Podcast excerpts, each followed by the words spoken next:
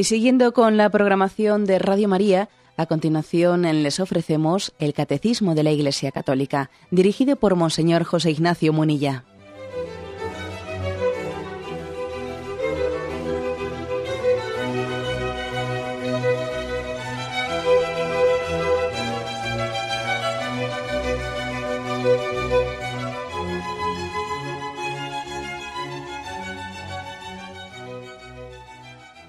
Cordial saludo a todos los oyentes de Radio María.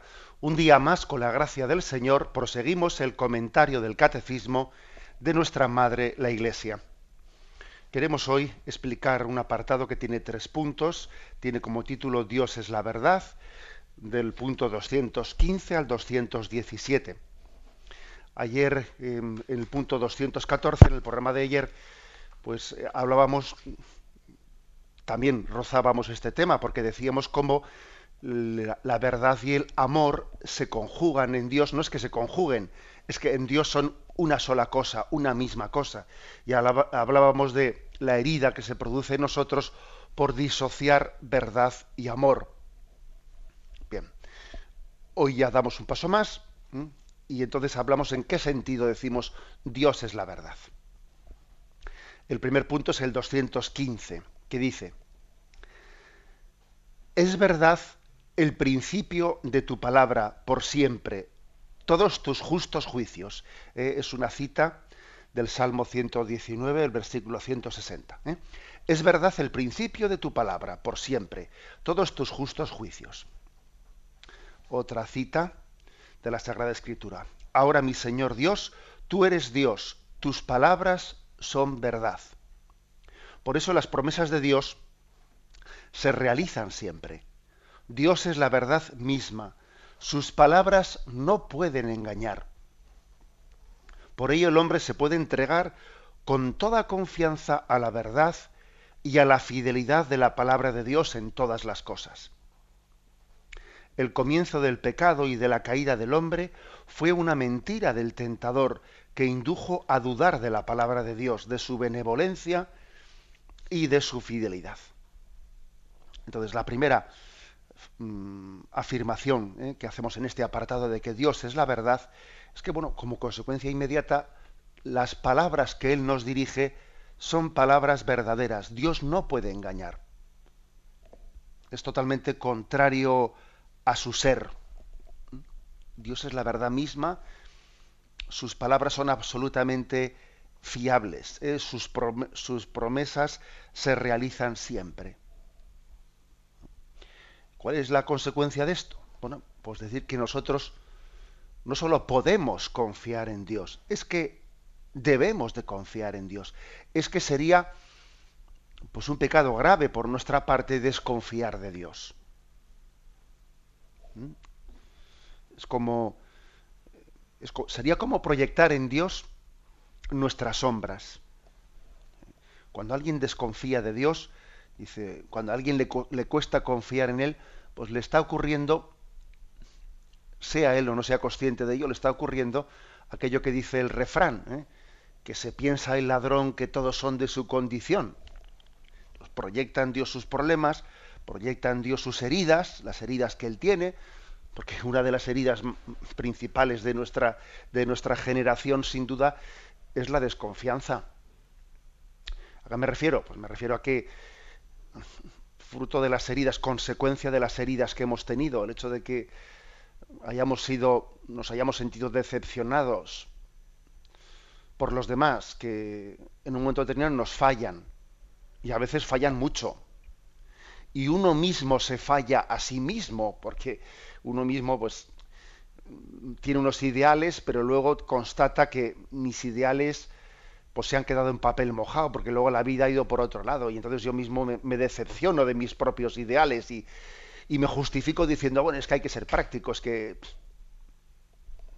incluso a veces nos han fallado los seres más queridos, a veces en la familia misma, y, entonces cuando a alguien le han fallado los seres más queridos, se, repliega en sí mismo, se cierra en sí mismo y, tiende a, a dudar a desconfiar de todo el mundo que le rodea. Le han hecho daño, te han hecho daño y entonces piensas que cualquiera que se acerque a ti te va a hacer daño, ¿no? Pues como, como esa chica que tuvo un novio que le maltrató, que abusó de ella, etcétera, y entonces llega a desconfiar de los hombres, ya en, ya en globalmente hablando, ¿no? O sea, que la desconfianza, la desconfianza muchas veces es la consecuencia que se provoca en nosotros la dificultad de confiar, fruto de nuestra historia, la historia de víctimas y de verdugos, porque también uno ha sido verdugo con los demás, y entonces dices, va, si lo que he dicho yo antes, ¿no? Que se piensa el ladrón que todo es un de su condición, que tú mismo has fallado a los demás y piensas que no va a haber nadie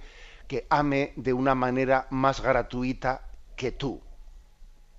Lo que han hecho contigo te lleva a desconfiar. Lo que tú has hecho con los demás te lleva a desconfiar.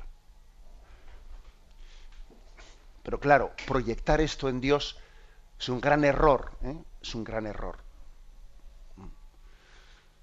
el hecho de que mi, mi, padre o mi madre o mi hermano o mi amigo me hayan fallado, claro, no puedo proyectarlo en Dios porque Dios no está hecho a imagen y semejanza de ellos, sino que son ellos los que, habiendo sido creados a imagen y semejanza de Dios, por su pecado, han deformado la imagen de Dios en sus vidas.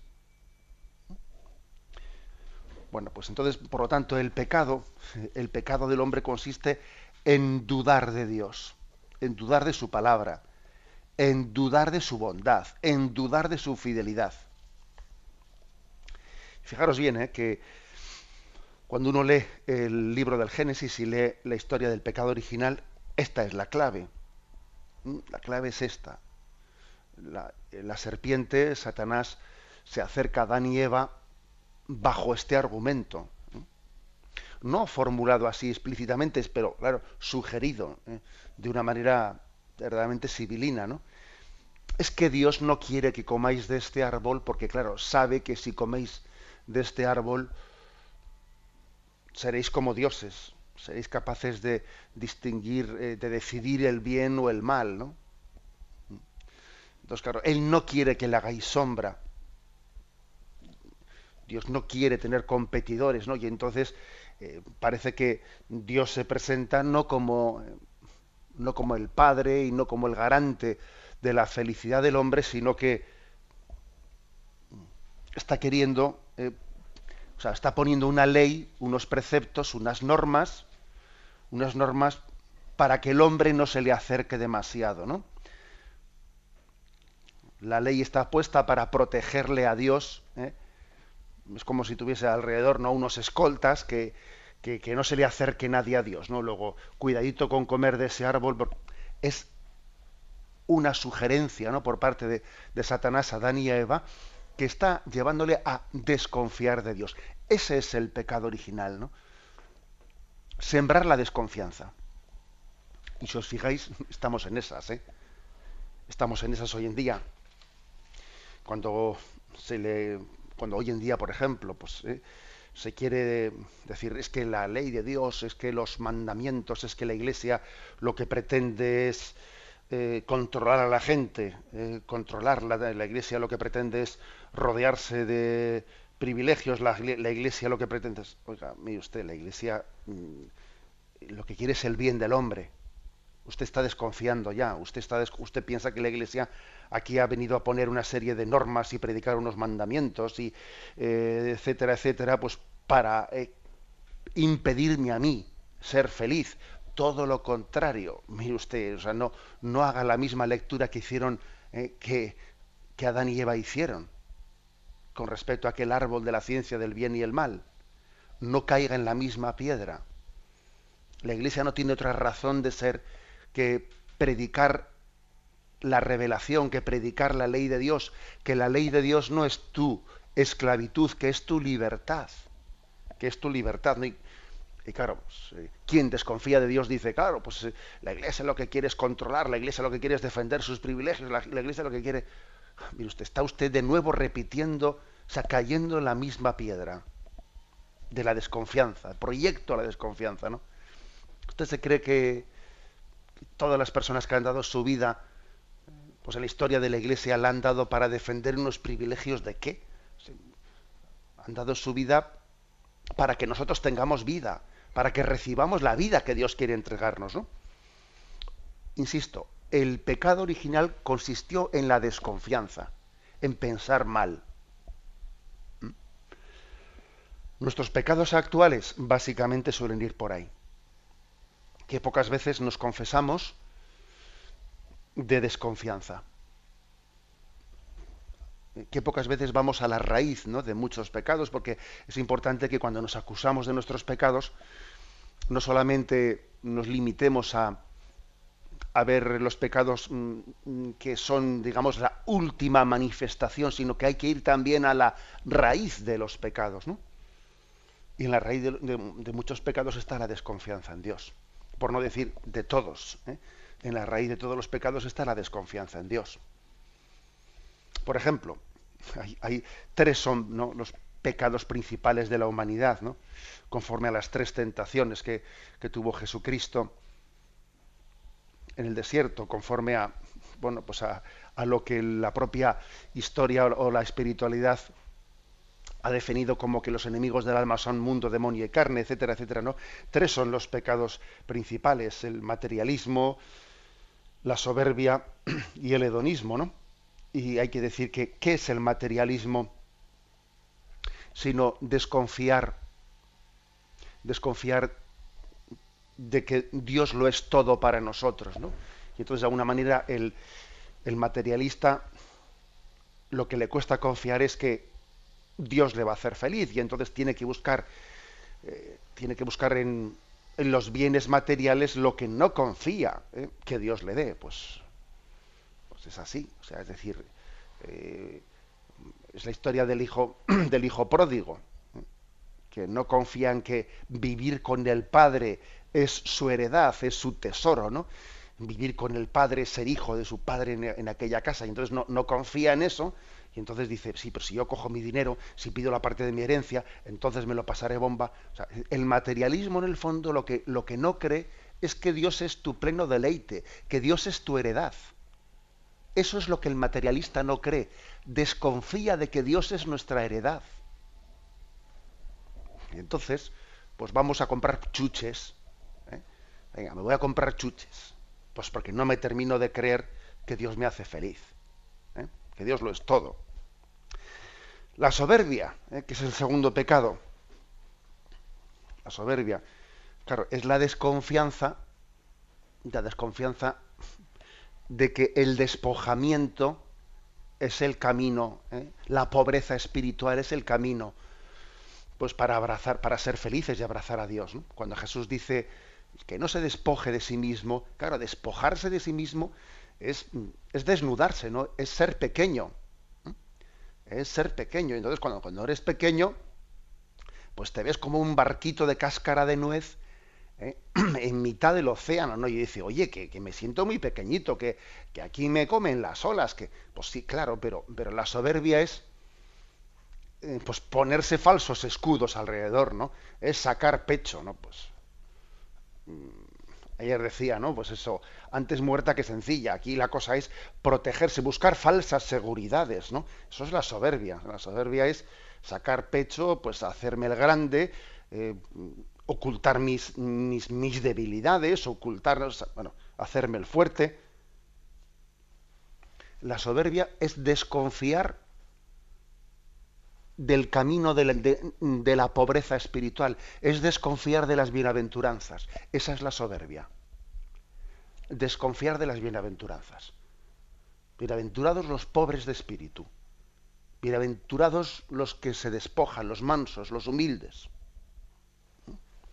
Luego la soberbia obviamente es desconfianza. ¿eh? El hedonismo.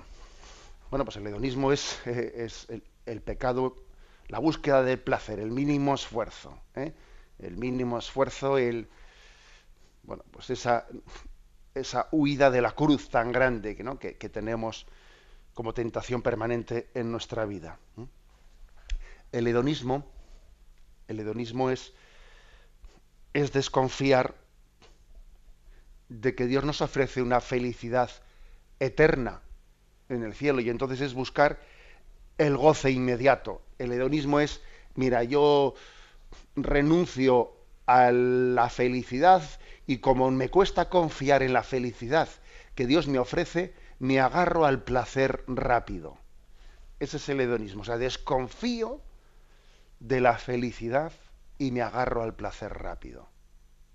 ¿Mm? Es como si dijese, yo desconfío de que subiendo a esa montaña, eh, Dios me ofrece la visión, una visión maravillosa. Bueno, pues desconfío de eso y lo que hago es poner aquí abajo una tumbona, no subo aquí y aquí me tumbo yo.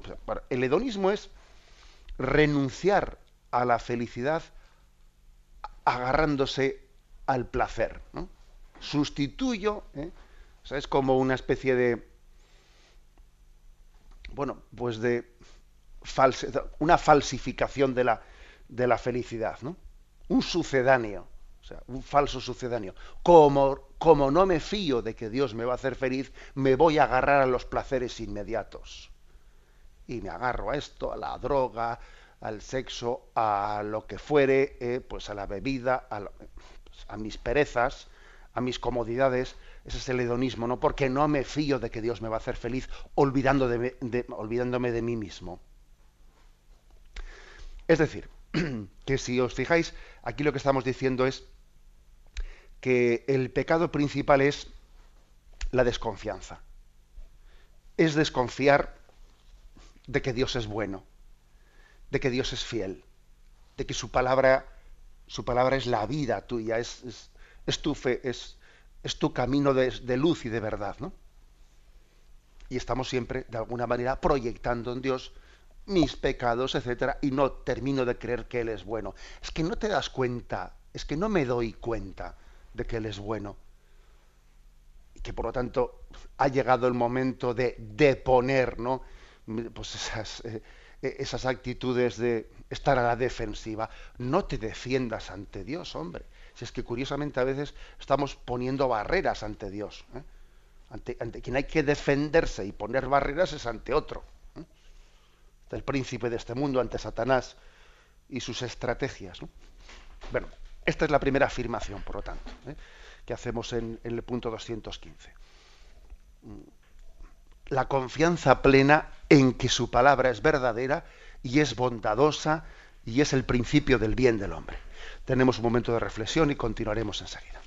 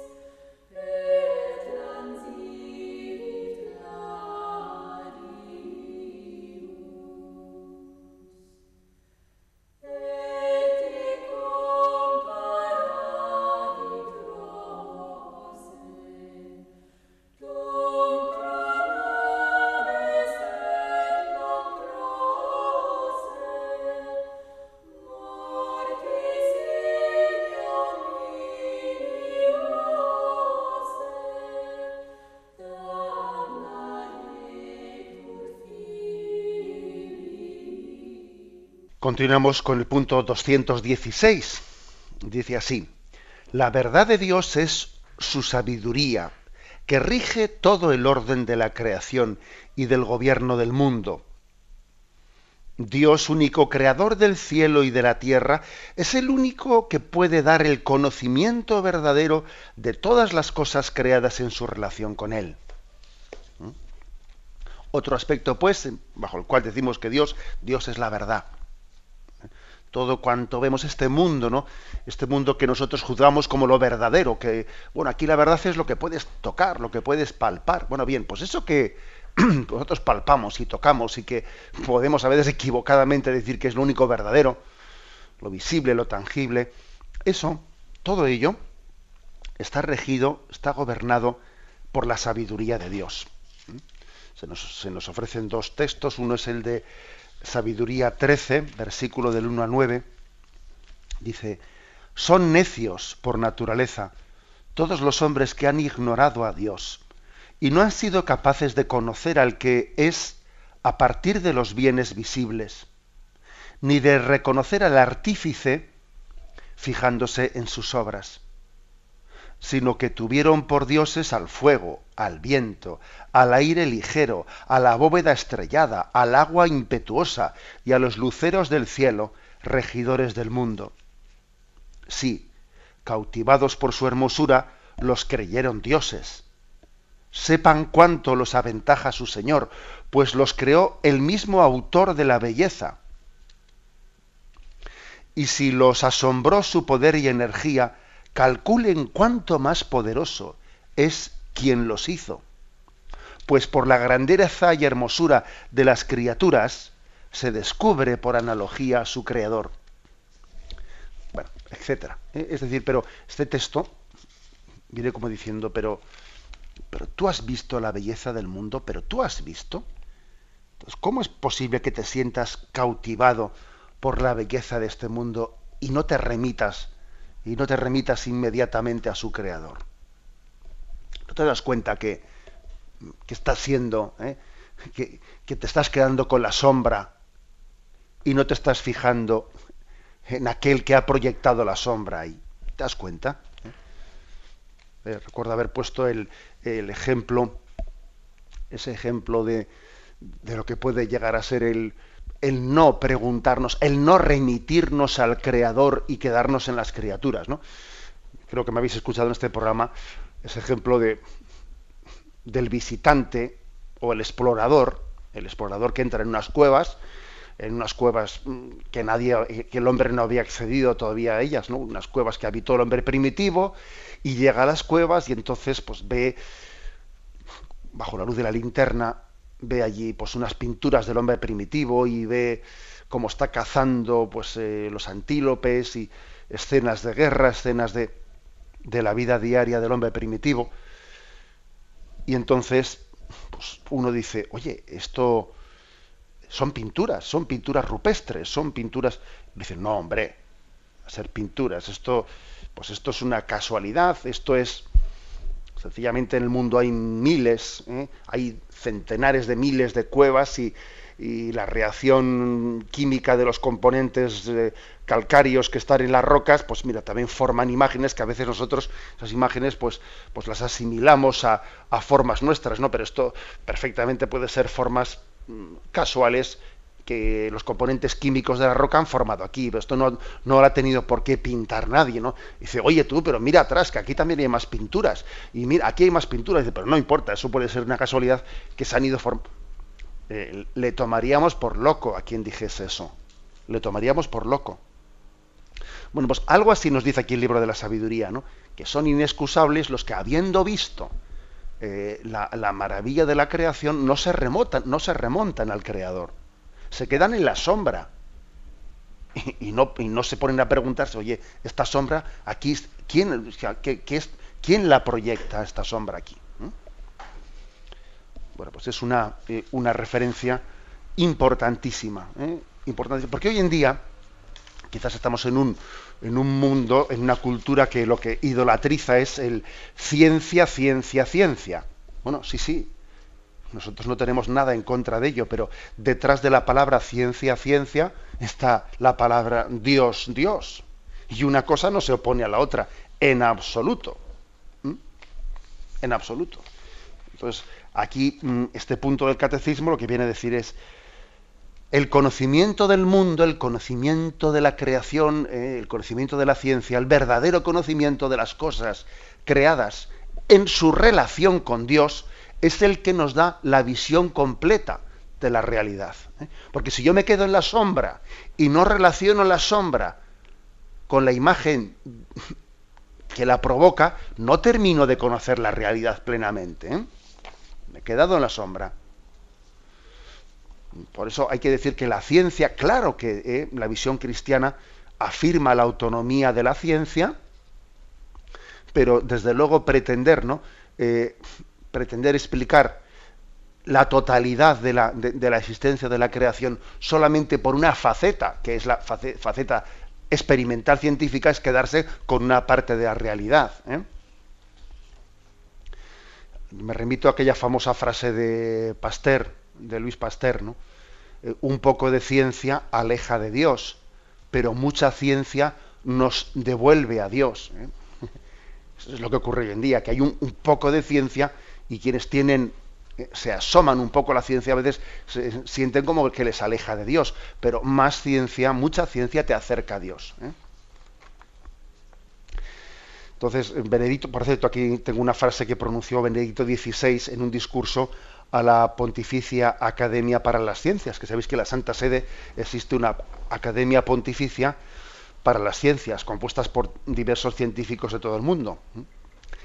Y en uno de los discursos que Benedicto XVI dirigió a esa academia, decía así, Galileo vio la naturaleza como un libro cuyo autor es Dios en la misma forma en que las escrituras tienen a Dios como su autor.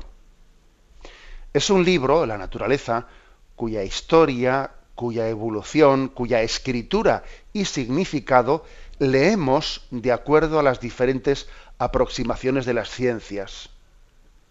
Mientras presuponemos todo el tiempo la presencia fundacional del autor que ha querido, que ha querido revelarse a sí mismo en ella. O sea, Dios se ha revelado a sí mismo en la creación. Y fijaros como Galileo, que a veces absurdamente ¿no? se le presenta a Galileo como alguien opuesto a la, a la lectura religiosa de la existencia, y es sacar de quicio absolutamente la historia de Galileo y no conocerla y hacer de ello, pues eso, ¿no? Hacer una leyenda totalmente deformada. Bueno, pues Benedicto XVI dice que, que Galileo vio la naturaleza como un libro cuyo autor es Dios, de una forma análoga a como el autor de la Biblia es Dios. El autor de la Biblia es Dios, pero bueno, es verdad que se ha servido, se ha servido de, los agiógrafos de los que han escrito los libros, ¿no? O sea, no lo ha escrito Dios, no nos ha entregado la Biblia desde la imprenta del cielo, no, sino que Dios ha inspirado a los autores para que escriban la Biblia. Algo así pasa con la naturaleza. La naturaleza no ha venido eh, concluida desde, por, por, Dios, sino que Dios ha puesto en marcha las leyes de la naturaleza, ha creado, ¿no? y ha puesto en marcha las leyes de la creación, de la evolución, de manera que nosotros, a través de esas leyes puestas por Dios en la naturaleza, contemplamos actualmente la creación en su estado actual. ¿Eh?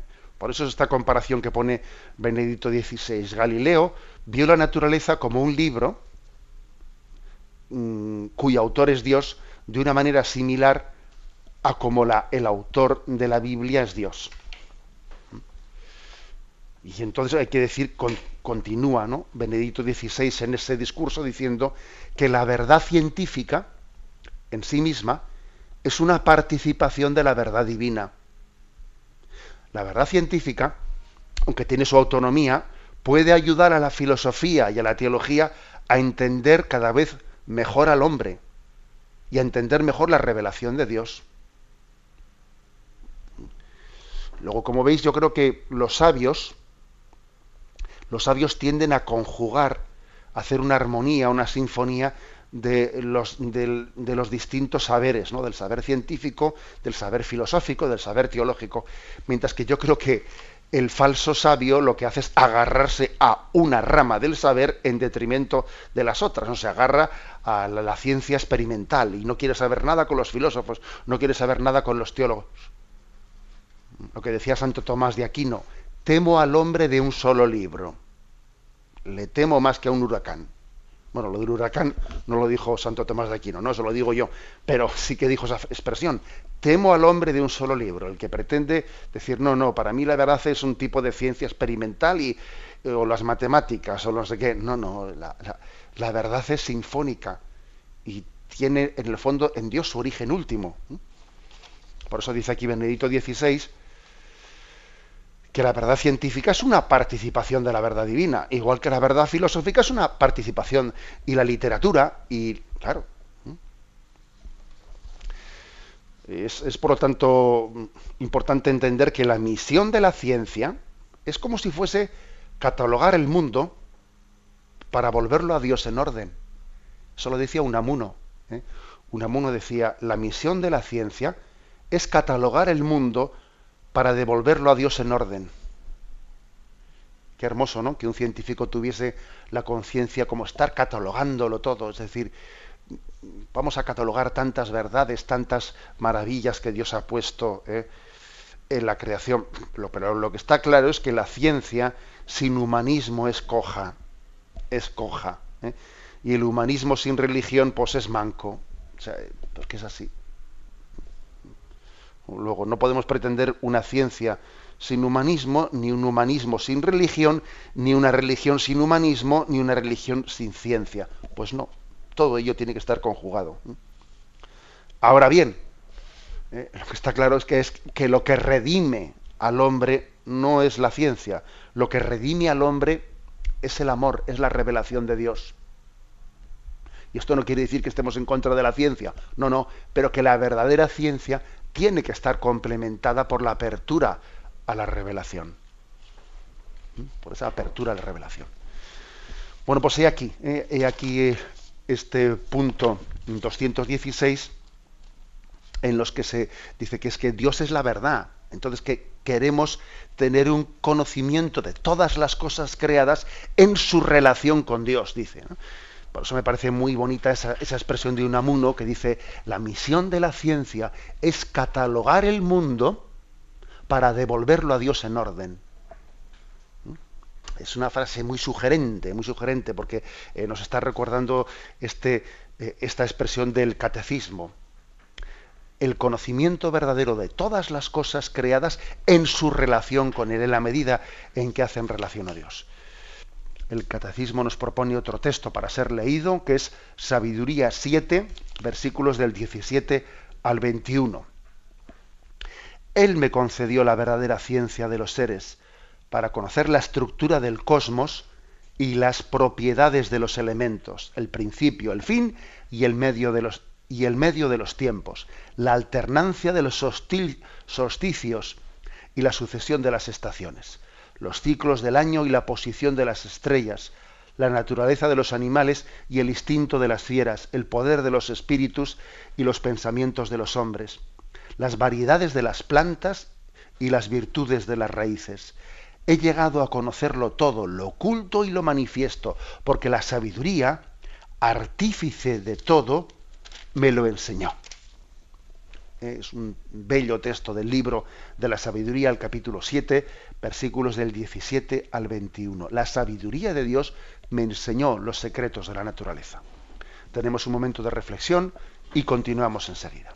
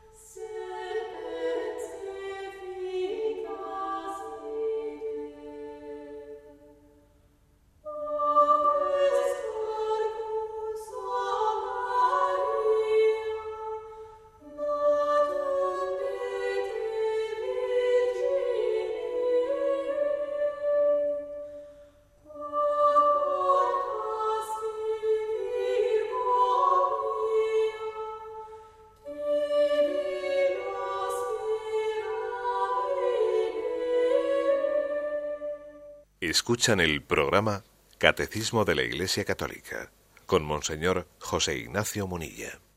Y pasamos al punto 217 con el que concluimos el apartado Dios es la verdad. Dice así, es un punto breve.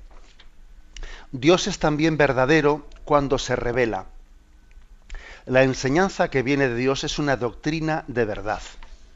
Cuando envié, perdón, cuando envíe su Hijo al mundo será, será para dar testimonio de la verdad. Sabemos que el Hijo de Dios ha venido y nos ha dado inteligencia para que conozcamos al verdadero. Bueno, Eh, la afirmación primera que dice mm, que Dios es también verdadero cuando se revela, pues nos lleva a hacer una distinción. Vamos a ver, hay que distinguir la palabra revelación en el sentido estricto o en el sentido amplio de la palabra. En el sentido amplio de la palabra, hombre, pues digamos que toda la verdad es una revelación de Dios. ¿eh? La, verdad científica es también como una, como una revelación de Dios. Los consejos que nuestros padres nos dan son también como una revelación de Dios. La belleza de la creación, cuando contemplamos un paisaje bello, es también como una revelación de Dios. O sea, en el sentido amplio de la palabra, pues todo es revelación de Dios. ¿Mm? todo aquello que nos lleve a conocer la verdad, detrás de eso se esconde el verdadero que es Dios. Bien, ese es el sentido amplio de la palabra. Pero bueno, también luego tenemos que saber utilizar la palabra revelación en el sentido estricto de la palabra. ¿eh? Y en el sentido estricto de la palabra, revelación no significa la creación, ¿eh? sino significa la acción sobrenatural de Dios que después de haber creado el mundo y habiendo visto ¿eh? pues que nosotros pecamos, que dimos la espalda a Dios, Dios entró en contacto con nosotros, salió a nuestro encuentro en la historia de salvación, ¿eh? a través de los profetas, a través del pueblo de Israel, y envió su Hijo al mundo como revelación del designio de Dios Padre. O sea, por lo tanto, en el sentido estricto de la palabra, revelación, pues no significa todo, ¿eh? todo, lo, todo aquello que nos evoca a Dios, no sino significa la acción de Dios por la que Él ha venido a hablarnos, Él ha venido a mostrarse más allá de la creación. ¿eh? Mm, con lo cual, en el sentido estricto, la palabra revelación no es la creación natural, sino la acción sobrenatural de Dios que viene a manifestarse al encuentro del hombre. Mm. Por eso aquí se da un pasito más, en el sentido se dice que en qué sentido Dios es verdad. Eh, no únicamente en el sentido de que Él sustenta la naturaleza, sustenta la ciencia, sino en el sentido de decir, y te ha hablado, ha venido a hablarte. Y hasta qué punto tenemos que tomarnos en serio ¿no? la revelación. el hecho de que no, no seamos eh, mm, unos enamorados de la Sagrada Escritura es que sus palabras son palabras de vida, cielo y tierra pasarán, pero sus palabras no pasarán. Y la palabra del hombre está llena de, errores, pero la palabra de Dios revelada, inspirada por el Espíritu Santo, es palabra de vida y verdad. O sea que se supone que, bueno, se supone uno de los indicios de que tengamos plena fe en la veracidad de Dios es que seamos amantes de la escritura. Y yo, por supuesto, no puedo poner al mismo nivel lo que es palabra de Dios que lo que son ideologías. ¿eh? No puedo poner al mismo nivel recuerdo que, que, dije en este programa una expresión así un poco irónica, que algún, algún después conocido me dijo, pero me estuve riendo, me estuve riendo un rato. Bueno, pues cuando yo irónicamente ¿no? utilicé esa expresión diciendo eh, de aquel que decía, ¿no? Pues aquel que desconfiamos, aquel que tiene esta especie de virus de secularización, ¿no? Y que decía, como, eh, como decía Jesucristo, y en parte tenía razón, pero hombre, ¿cómo que en parte tenía razón? O sea, es que tú te crees que la verdad revelada tú la vas a... Jesucristo es la verdad plena, es la revelación del Padre. ¿Cómo que en parte tenía razón? En parte tendrás razón tú y yo, pero no, pero no Jesucristo. ¿Mm? O sea que detrás de esa frase irónica de que en parte tenía razón, está en, en no confiar en, la, en que Dios es la verdad última, que es la verdad revelada. Yo no puedo poner al mismo nivel teorías de los hombres qué palabra de Dios. Es una es por lo tanto un conocimiento superior el de la revelación con mayúsculas, un conocimiento superior con respecto al resto de los conocimientos que tenemos, pues el, el, humanismo, la ciencia, etcétera. Pero el conocimiento superior es la revelación con mayúsculas. No está opuesta, por supuesto, la revelación con mayúsculas al resto de las formas o caminos de conocimiento. No pero es un conocimiento superior. Solo superable por la visión beatífica en el cielo. La visión beatífica en el cielo será el, el sumum de los conocimientos, ¿no? Ese sí, ¿eh? entonces veremos a Dios tal cual es, entonces ¿no? nos fundiremos en, una, en un abrazo de amor con Él.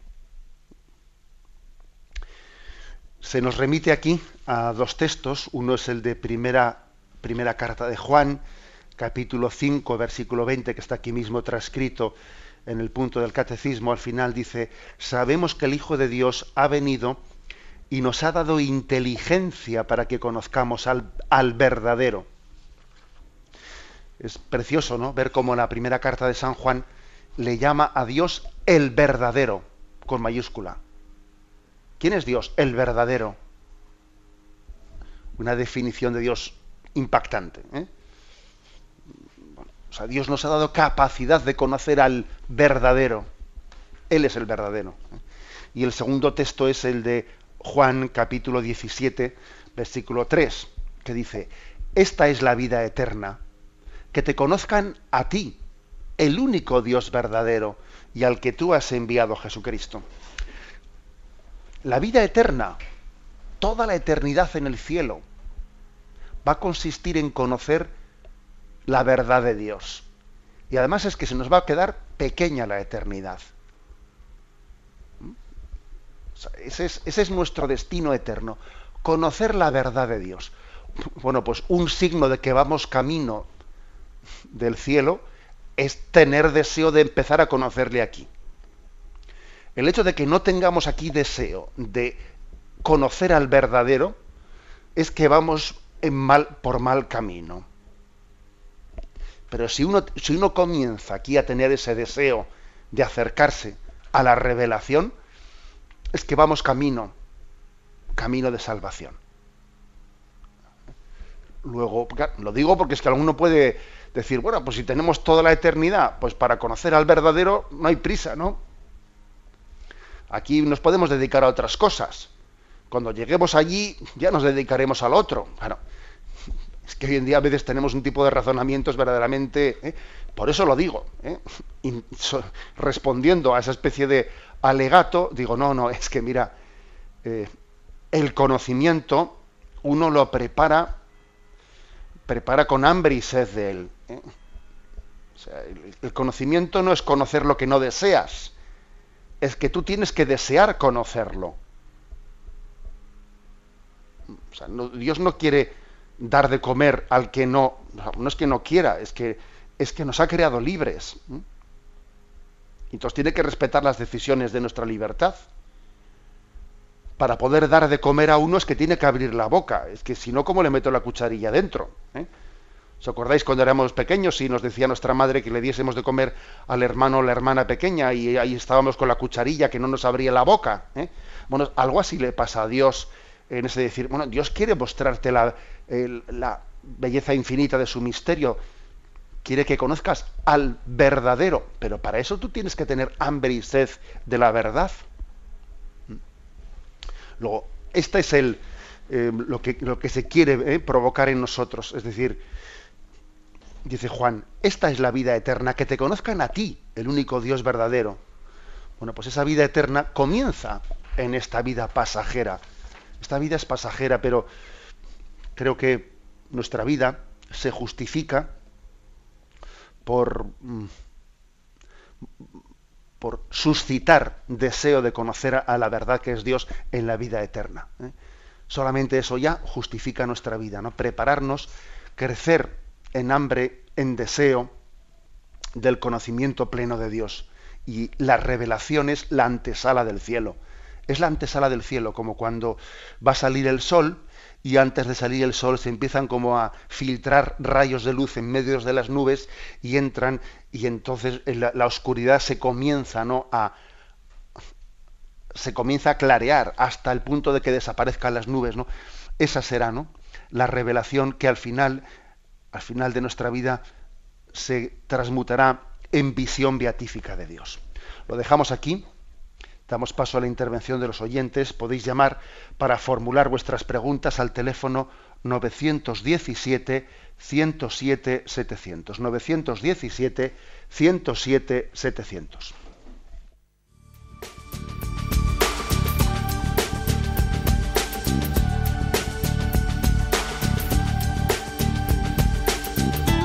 Radio María le ofrece la oportunidad de recibir en su casa sus programas favoritos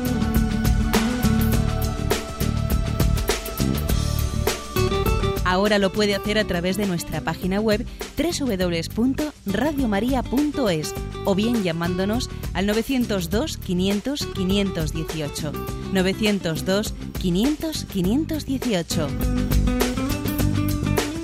Pídanos el programa que más le interesa en cualquiera de sus emisiones, especificando el día y la hora que lo ha escuchado.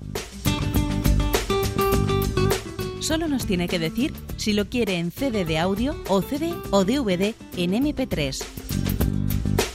Haga su solicitud en el 902 500 518 y en www.radiomaria.es. Radio María, más cerca de usted.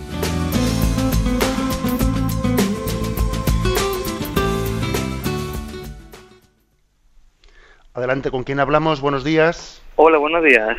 Me, llamo Vicente. Adelante, una, una consulta que le iba a hacer sobre el tema del pecado que ha comentado hoy. Sí. a mí me enseñaron de que cada uno, Dios nos, nos pone en nuestro lugar, eh, cada uno tenemos una medida, explicándonos con una vasija, pero todos tenemos que estar llenos de Dios, ¿no? Cada uno de nuestras posibilidades donde Dios nos ha colocado.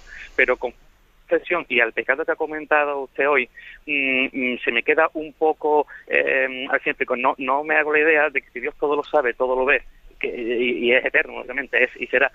¿Dónde queda, dónde queda la, libertad un poco de no saber Dios lo que, lo que va a ocurrir en cuanto nosotros no, no vamos a enfrentar al pecado? No sé si me he explicado. Bueno, la verdad es que me cuesta un poco entender por dónde iba su pregunta, pero vamos a ver, ¿eh? aunque sea un poco en base a los datos que me ha dado interpretando. Em, es verdad que cada uno, ¿eh? cada uno seremos juzgados por el grado de conocimiento que hemos tenido de, la verdad. ¿eh?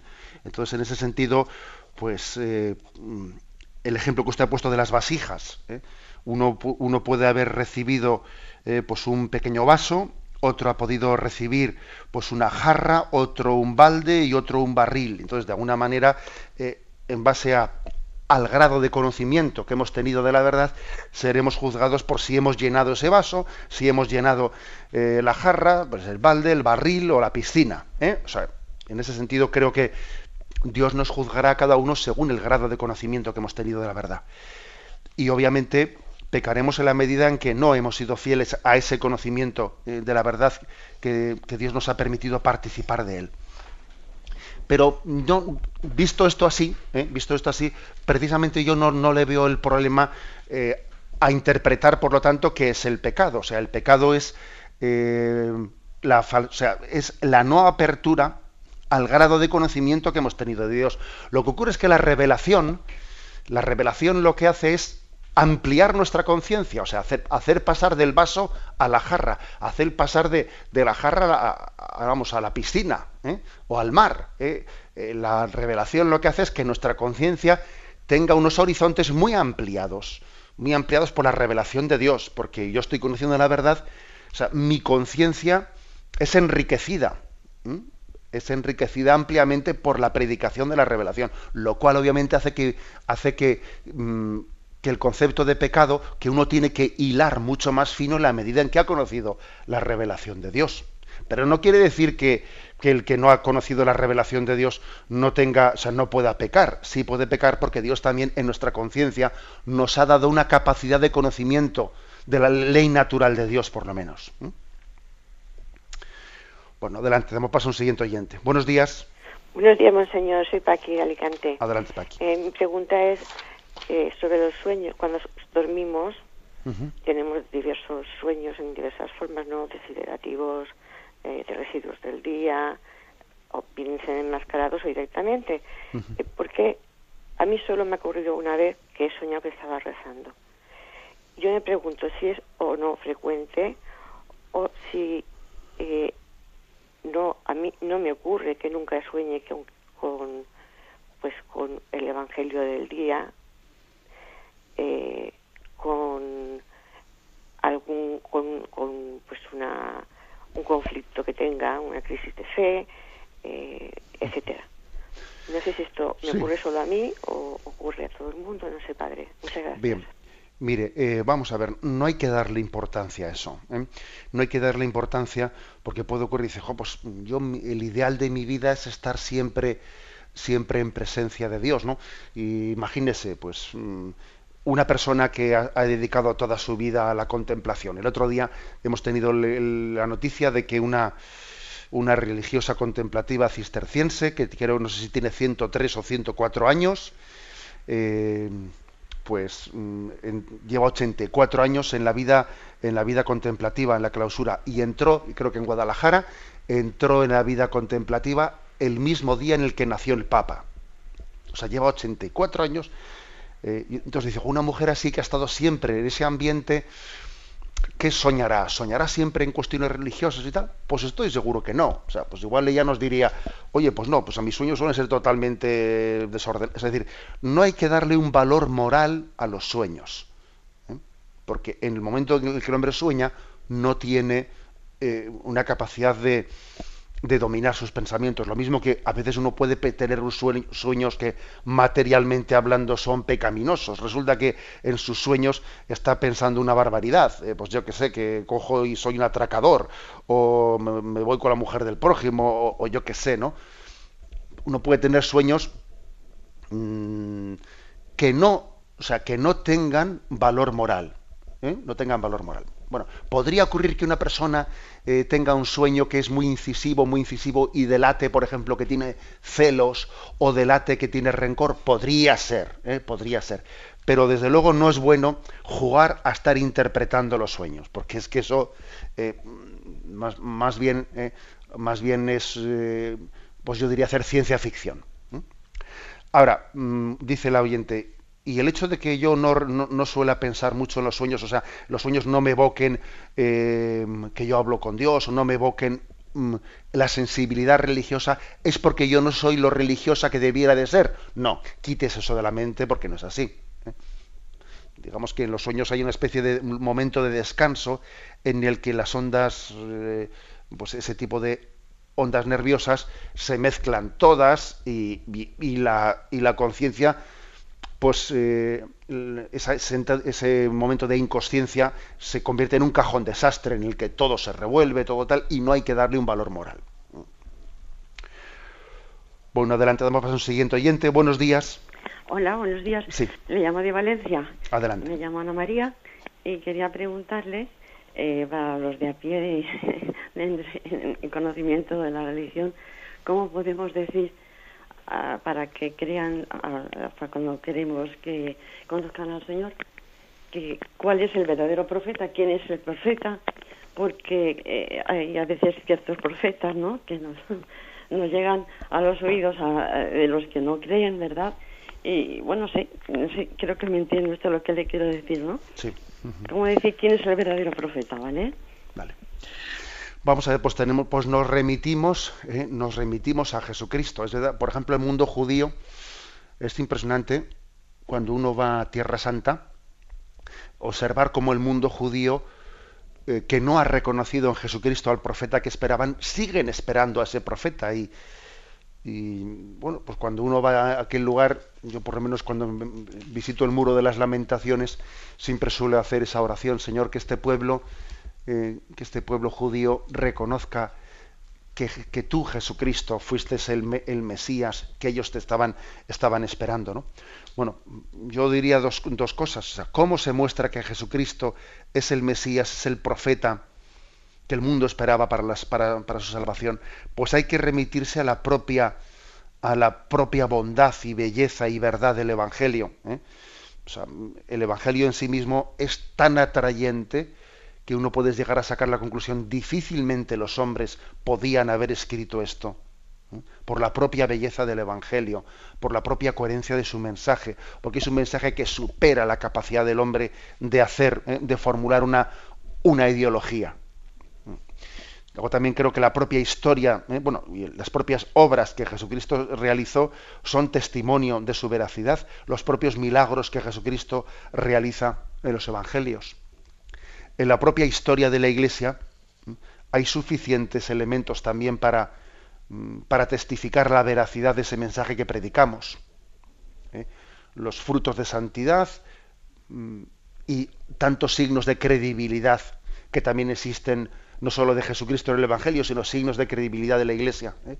Creo que y el propio testimonio personal, ¿no? En el que uno dice, yo a mí reconocer a Jesucristo como la verdad y el, y el profeta esperado me ha llevado, ¿no? A, a una felicidad plena, a una plenitud. Creo que también el propio testimonio nuestro hoy en día hoy en día no sé qué es que suele ser más fácilmente acogido, si los argumentos de credibilidad eh, racionales o los testimonios personales. Yo creo que es que hay que conjugar las dos cosas. Por una parte hay razones para creer. ¿eh? Por ejemplo, pues, pues como los evangelios eh, tienen, tienen, están también eh, recogiendo signos en los que Cristo ha hablado, mm, historicidad de los evangelios, historicidad de los milagros de Jesucristo, bien, eso es, eso es importante. Pero también es muy importante la credibilidad que tiene el mensaje por la propia experiencia, que dice uno, bueno, a mí eh, a mí me ha ayudado a ser, a, vivir en plenitud. ¿eh? Eh, me, ha, me ha ayudado para vivir la felicidad en la medida en que en esta vida puede ser vivida. Que la bendición del Señor nos acompañe a lo largo de esta jornada. Padre, Hijo y Espíritu Santo, descienda sobre vosotros. Alabado sea Jesucristo.